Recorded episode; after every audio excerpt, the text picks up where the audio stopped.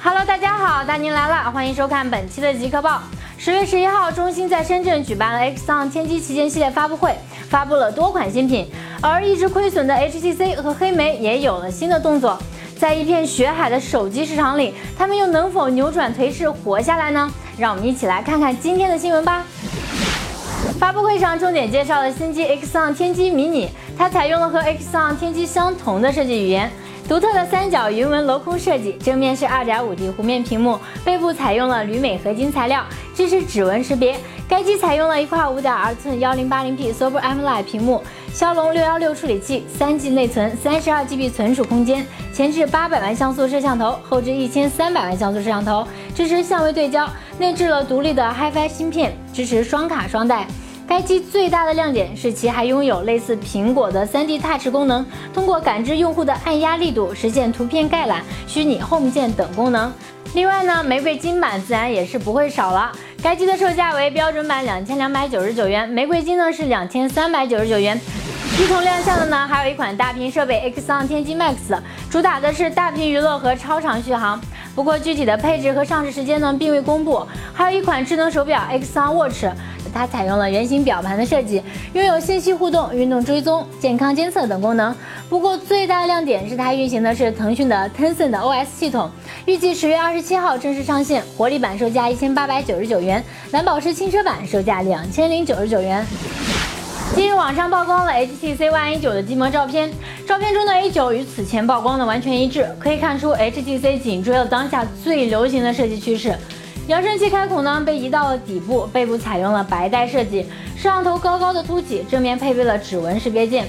不过 HTC 依然为其保留了家族特色的多下巴。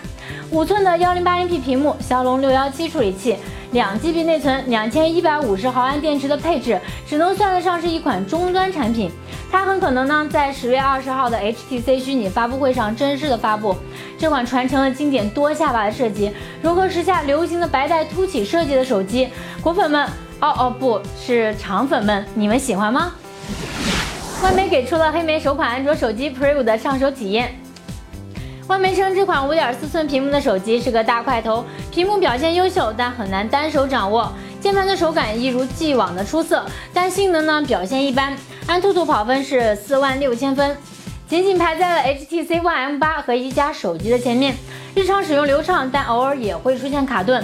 网上爆出其国行售价是三千九百九十九元，虽然算不上便宜，但对于黑莓来说已经是放低了姿态，并且如果它不能够挽回颓势的话，那么它很可能会成为黑莓最后一款手机。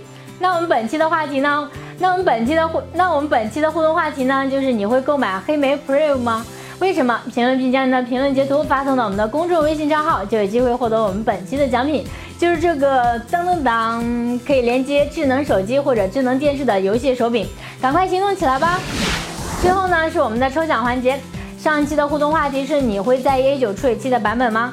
一位叫做崔人人的网友他说不在意，毕竟买六 S 是给老婆用的，自己只能等七出来之后才能用上六 S。